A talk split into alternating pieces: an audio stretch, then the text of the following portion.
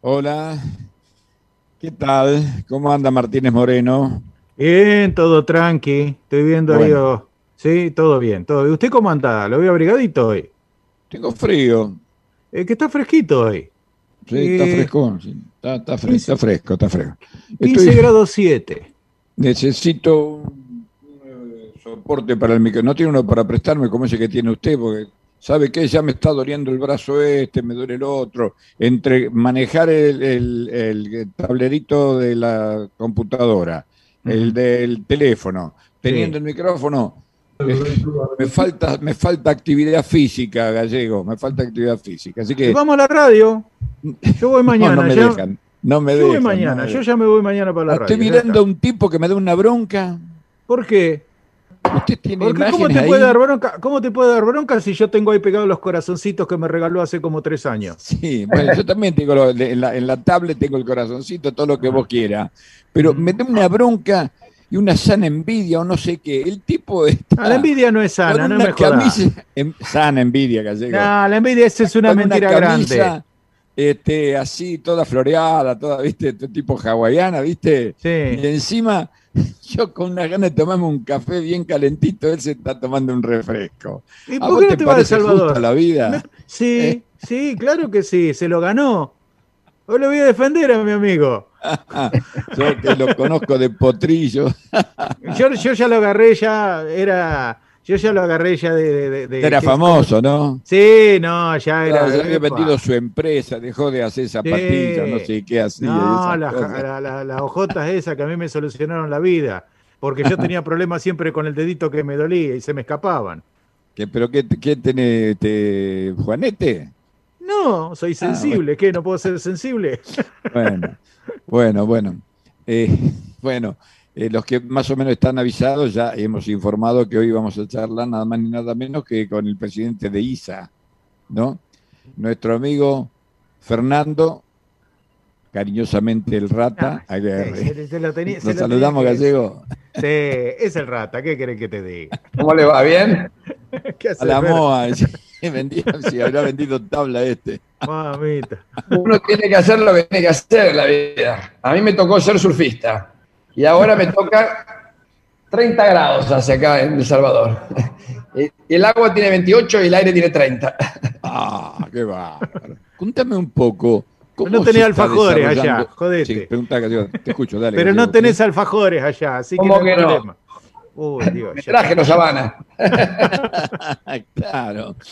Bueno, eh, Fernando o Rata, como quieras que te, te nombre. Sí, Eduardo. Este, eh, contanos un poco mm, lo que se está viviendo en este momento. Así, pues, es un, un paso importantísimo eh, para un- los argentinos que practican este deporte que vos tanto querés y por el que tanto has trabajado eh, desde siempre, ¿no? Y lo has llevado a nivel internacional, porque mm, por primera vez participará de un Juego Olímpico, que no es poca Claro. cosa.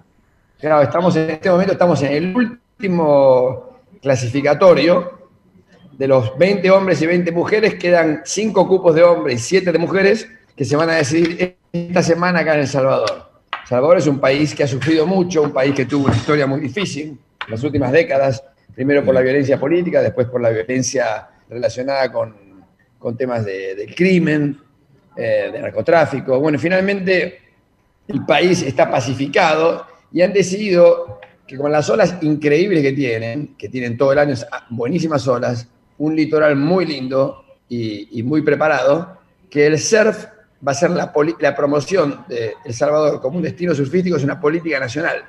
Es el primer país en el mundo que lo organiza de esa manera. Y lo llaman El Salvador Surf City, o sea, El Salvador ciudad surfista.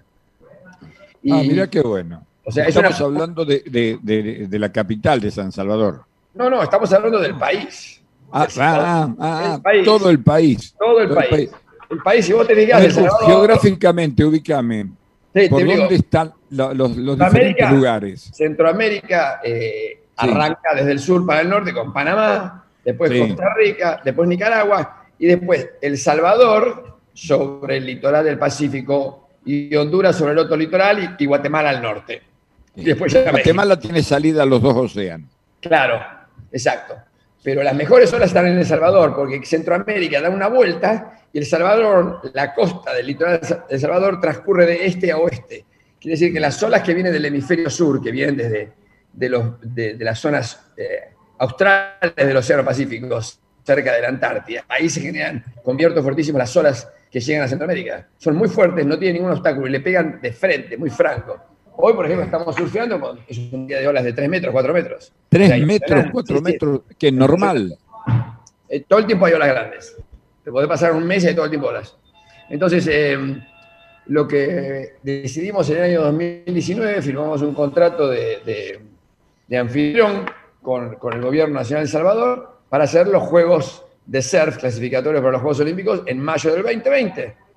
Pero los Juegos Olímpicos se suspendieron, tuvimos que suspender nosotros el evento y un año más tarde estamos acá. Eh, realmente impresionante lo que hemos visto, el país, cómo está todo. Estamos totalmente con todos los, los, los controles de pandemia, todo el mundo ha sido testado eh, en la llegada a El Salvador, dos días después. Mañana vamos a testear a todos los atletas, organizadores, equipos técnicos y un testeo final antes del partido del país. Eh, está todo el mundo con barbijo, todo el mundo cuidándose, burbujas, los equipos separados, eh, distancia social, eh, cada equipo tiene un auto, cada auto tiene un chofer, cada chofer tiene su liazón, o sea, todo muy, muy organizado para poder hacerlo con, eh, con este, salud, sin problema. Y en realidad, de 600 personas que entre competidores y, delegaciones que vienen de afuera, tuvimos siete casos positivos, cuatro de esos casos ya dieron negativos dos veces, o sea que ya están salidos y hay eh, tres personas positivas que están eh, en un hotel, ¿no? Eh, hospedados por el gobierno de El Salvador. Ha sido todo, todo, el problema. Que antes, de, antes de seguir con el deporte, vos dijiste que, y todos lo sabemos, transitó por momentos muy difíciles hace décadas, ¿no? San Salvador. Exacto. Has dicho que está pacificado. ¿Cómo, cómo se nota esto? ¿Cómo, cómo se vive ahí este, cotidianamente? Lo, lo que vos notás es que, una es que hay, hay policía en la calle, se ve policía, hay todo tipo de policía, eso es lo primero. Y lo, eh, o sea, si el crimen había tomado las calles y posee un país y toma posesión de un país, la única manera es poner algo en contra de ellos. Y eso es lo que hizo El Salvador. Se dieron cuenta que si no, si no ponían... Entonces lo que hacen es como ellos no tenían suficientes policías, porque no había suficientes policías en El Salvador, lo que hicieron es pusieron a los militares, pero los militares no tienen poder de policía, obviamente. Entonces lo que hace, está la policía y, cuidando a la policía está el ejército. no, no estoy diciendo que eso es lo que hay que hacer en Argentina, en otro país, estoy diciendo, describiendo lo que se hizo aquí. No, no, no. Te, y de una manera u otra, ah. por eso, de una manera u otra, eh, pacificaron al país. Acordate que eh, El Salvador tiene dos partidos, dos grupos políticos históricamente, que hace 40 años se pelearon a muerte, que eran los militares, la derecha y la guerrilla de izquierda. Y se, pelearon, una guerra civil que duró décadas. Finalmente, cuando llegaron a, se, hizo una pacificación, se sentaron juntos en el Congreso, se perdonaron, se amnistiaron, llegaron a todo. Esos dos partidos se repartieron el poder en diferentes elecciones. Un año ganaba uno, otro año ganaba otro. Este partido político hay ahora no es ninguno de esos dos partidos políticos. Es como un tercero que llegó en el medio y ganó las elecciones. Y te pregunto, ¿la gente camina tranquila por las calles, se mueve por el país sin problemas? O... yo, no, o sea, yo no he estado en todo el país, sé que mi comentario... pero, pero, ¿por dónde has estado? Lo que yo he visto, sí. Se ve la gente caminando tranquila. Sí. Y, se ve la gente hablando tranquila. Estás hablando de un gobierno que tiene una popularidad de un 80%. Algo en Argentina nunca lo vimos. Bueno, vamos a, lo tuyo puntualmente, ¿no? Al, al SARS. Este, Primero, ¿cómo está nuestra gente, los nuestros? Bien, están en, la lucha. Este, el nivel es altísimo porque hay. El nivel de surf se ha desarrollado mundialmente en los últimos 5 o 6 años mucho, y sobre todo de mira a los Juegos Olímpicos, muchos equipos que tenían buenos surfistas pero no tenían equipos técnicos han contratado técnicos de otros países, así como en el fútbol hay técnicos argentinos por todos lados, en el surf hay técnicos peruanos, técnicos sudafricanos, californianos, australianos, en todos lados, que son los más desarrollados. Que el nivel ha mejorado muchísimo.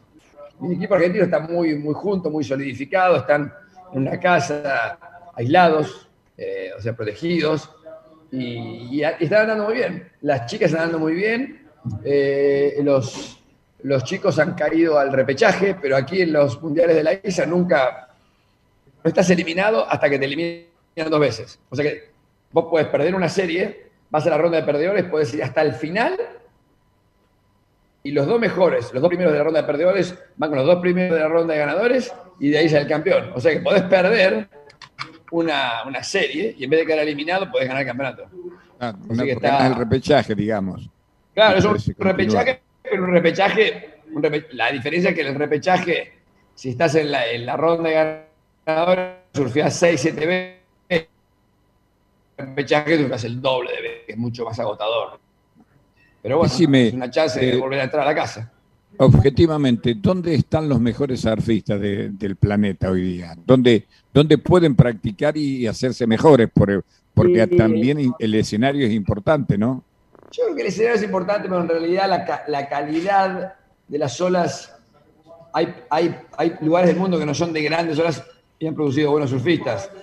Eh, Brasil tiene olas, pero no tiene las mejores olas del mundo. Pero en este momento Brasil es una de las tres potencias mundiales. Las tres potencias mundiales son Estados Unidos, Brasil y Australia.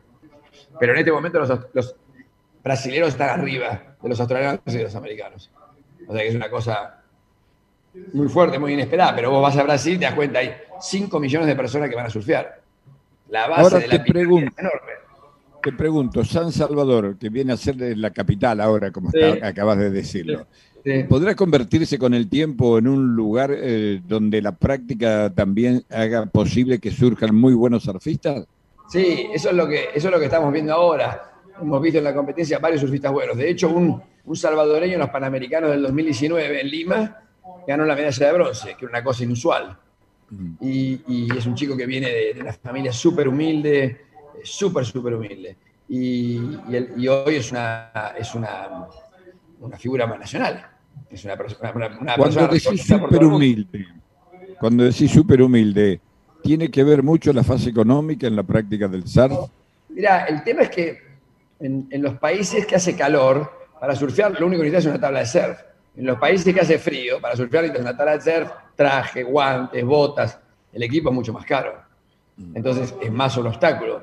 En Brasil o en Centroamérica, en África, lo único que hace es una falta es una tabla de surf, que si bien no es barata, se pueden conseguir usadas. Hay muchos países como El Salvador, como todo el resto de Centroamérica, donde viene mucha gente de afuera a surfear y cuando se va deja las tablas. Las vende, las regala o se rompen. Y todas esas tablas van armando como una especie de un stock de tablas para los locales. Y eso ¿Dónde está la industria más, ¿Dónde está la industria más importante de tablas de surf, de los elementos para el surf? Y lo mismo, los mismos países que te dije, en, volúmenes son Estados Unidos, Brasil y Australia. Son realmente los, en, Australia yo te diría que una de cada cuatro personas hace surf y hay 20 millones de habitantes.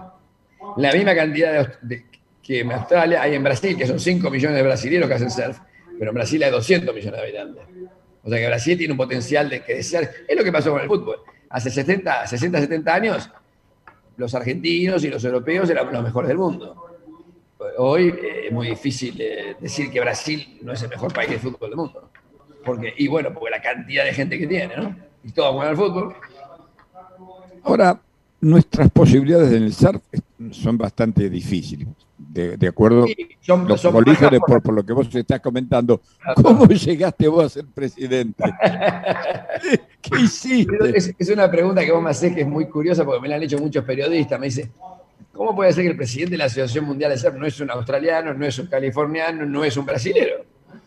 Yo creo que tiene que ver con que eh, yo participé en el 92 como el primer equipo argentino que fue un mundial. Me tocó ser un integrante del equipo, el, el longboarder, que surfea con tablas largas. Y como era intermedio, no era muy bueno, a la mitad quedé eliminado, quedé 14 de 28. Entonces me dediqué a hablar con líderes de los países, a ver lo que hacía, porque había una asociación mundial, pero no había una asociación panamericana. Y durante ese mundial, que yo era competidor, para como terminó el mundial, se había fundado la Asociación Panamericana de todas las federaciones y yo fui electo presidente. Y dos años más tarde fui al mundial de la ISA, esta vez como presidente de la Asociación Panamericana, y me pidieron que me presentara y gané la elección en la primera ronda por mayoría absoluta. Y ahí me encontré con que estaba de presidente de una asociación mundial que era una asociación muy pequeña, muy informal, eh, no había nada, era básicamente una fraternidad. Pero como me gusta, me gusta hacer cosas así difíciles, dije, bueno, vamos a, vamos a mejorarla. Total, hay todo para mejorar, cualquier cosa que haga va a estar buena. ¿Influyó tu permanencia durante mucho tiempo en California? Yo creo que sí, porque pensaba que yo en Argentina organizaba campeonatos, era atleta y teníamos un pequeño surf show que se llamaba La Moana, que era como un embrión de la industria de surf que hoy hay en Argentina y que emplea a decenas de miles de personas. En Mar de Plata, en Buenos Aires, en otros lugares. En, pensá que en Argentina hay 300 locales que venden accesorios de surf o ropa de moda de surf. En todas las provincias. En todas las provincias hay de esos. Aún las provincias que no tienen mar. Y después cuando me mudé a California, de alguna manera viví lo que es una cultura que es totalmente surfística, ¿no? es, es surfcéntrica. ¿no? Yo estaba, he estado en, he estado en, eh, en California hace cuatro años, la, eh, se aprobó una ley del estado de California que declaró al surf el deporte oficial de California. No es el skate, no es el béisbol, no es el básquetbol, es el surf. Eso es una cosa muy inusual eh, en, un, en, un, en, un, este, en un estado eh, de Estados Unidos, que es totalmente surfístico, ¿no? que es un estado, el estado más, más relajado, la gente más informal, se viste mucho más de shorts, de jotas. Entonces, como la cultura del surf es la cultura californiana y viceversa, la cultura californiana es cultura de surf. Y eso de alguna manera me influyó porque también eh, tengo una visión, digamos, del mundo en desarrollo, del tercer mundo, que crecí y viví en Argentina y soy argentino, entiendo cómo se ve el mundo desde abajo, desde el sur, pero también el, vivir en Estados Unidos me permitió ver cómo se veía el mundo desde el norte. ¿no? Entonces, creo que naturalmente me convertí en un, en un, puente entre esas dos culturas, la cultura del sur, la cultura del norte, la cultura del surf. Eh, y, y, me gusta tanto el mar y me gusta tanto el surf que dije, esto es lo que tengo que hacer, esto es lo que, esto es lo que me tocó en la vida terminé siguiendo a mi mamá que le gustaba ir al mar a nadar, con mi hermano, y, terminamos, y terminamos siendo animales de playa. Largo camino has recorrido, muchacho. Te recuerdo de muy pequeñito venir a la radio a, hablar de los primeros eh, encuentros de surf que, tenían aquí en Mar del Plata. Sí, sí, es una. Es lindo ver, eh, haber logrado esto y que en realidad es, es una. Es como una bola de nieve, ¿no? que, hay chicos que pueden ser olimpistas y que pueden tener una vida sana, no practicando los deportes tradicionales, sino practicando un deporte que no es tradicional, como el surf. Pero lo bueno que tiene es que la cancha está hecha, no hay que construir estadio, no hay que construir nada.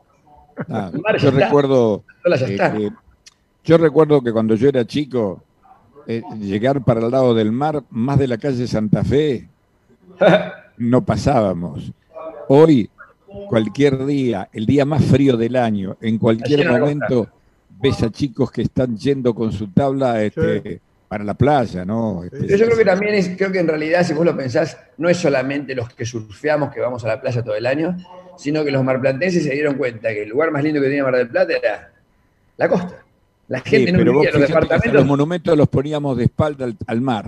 Y, y, las, y los, los, edificios de la costa estaban todos vacíos en invierno, habitados por por turistas en verano. Y hoy vas por la costa, está lleno de los edificios de departamentos, están todos llenos. Porque, porque la gente se dio cuenta que es el lugar más lindo que tiene Mar del Plata. Además, es como digo yo siempre, por ahí medio un chiste, medio en serio, pero se llama Mar del Plata, no Sierra del Plata, Río del Plata, Arroyo del Plata, lo que sea. Mar del Plata.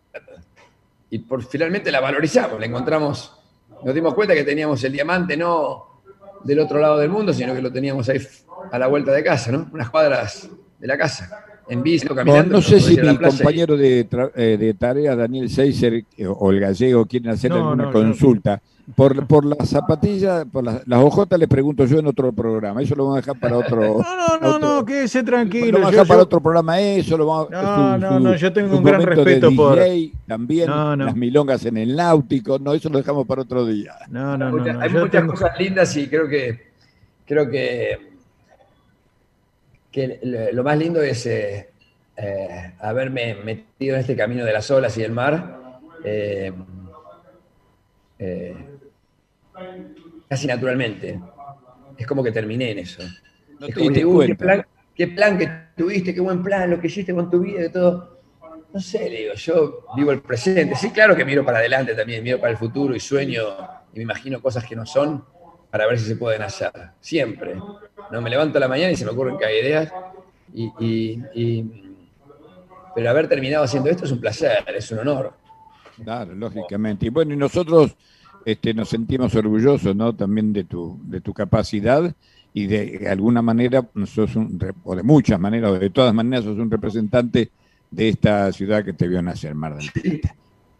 Chicos, ¿alguna consulta puntual que quieran hacerle? No, nada más. Yo me, yo me lleno los oídos escuchándolo a Fernando. No, no, es fantástico, claro.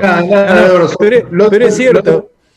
Lo, deportivo eh, es circunstancial y, eh, y va de la mano con el desarrollo del deporte y de la práctica del deporte que tanto necesitamos, pero eh, el resto es la charla esa charla que escuchamos nada más con el gallego, me parece que es lo más sustancial. El, resto es, es, es, hoy, es el Juego Olímpico que se viene, pero el deporte seguramente va a trascender mucho más de, la hora. Bueno, el próximo encuentro, si no te parece mal, mm, querido Rata, Fernando, Fernandito, este, lo hacemos desde Japón. Me encantaría, de Tokio, sería maravilloso.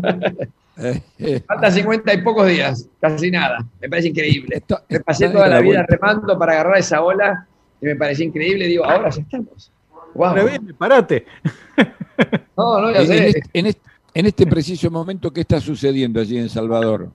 Estamos en el. Son las 12 del mediodía, me acaban de traer un plato de pescado. estoy con mi equipo que está acá al lado, estamos organizando temas, arreglando todos. Estoy viendo a a, una serie en el agua, está la argentina Nela Pelizari, contra, compitiendo contra una española, una nicaragüense que es de padre argentino, se llama Candelaria Rezano, y una ex campeona mundial de la isla, Paulina Do de Francia. Es una serie muy competitiva y las olas están entre 2 y 3 metros. ¿Están televisando ese, espectáculo? Sí, cualquier persona lo puede ver. Entras a, a la computadora o al teléfono y pones ISA ISA Surf, isasurf.org. Y tenemos eh, una producción de televisión con 25 personas. O sea, se ve por, en, Brasil lo están viendo en Globo en este momento. En Argentina lo ven por internet. Lo podés ver en internet todos los días. Y hay videos de la ceremonia de apertura que vino el presidente Bukele a hablar. Hay eh, fotos, información de todo, todas las, las, series y la competencia que viene. Se pueden ver los resultados de los jueces en vivo mientras van apareciendo, mientras vas viendo eh, la filmación que las cámaras eh, muestran en vivo lo que está pasando en el agua. Es en vivo, lo, ves con, calidad de HD. o sea, repetime, ISA. ISA Surf. ISA, ISA, surf.org. O poner mundialista. lo que sea. Querido Rata, muchas gracias, Fernando. Eh, gracias por compartir este momento de apertura de nuestra tarde de aquí, de este día de, junio, fresquito. Te envidiamos, qué ganas de estar allí. No te olvides llevar los corazones a Tokio, ¿eh? Siempre andamos con corazón, toda la vida. Por toda Toda la vida con corazón. por eso te digo, siempre yo lo tengo también. Sí, bueno, un abrazo grandote a todos y, bueno, muchas gracias por la oportunidad. Acá también está. ¿Ves? Muy bien. Gracias. Bueno, un abrazo, nos vemos, gracias. Gracias, chao, chao. Fernando Aguirre, directamente de San Salvador, compartiendo la tarde de sonido. 28 minutos, 29 ya, pasadas las 3 de la tarde.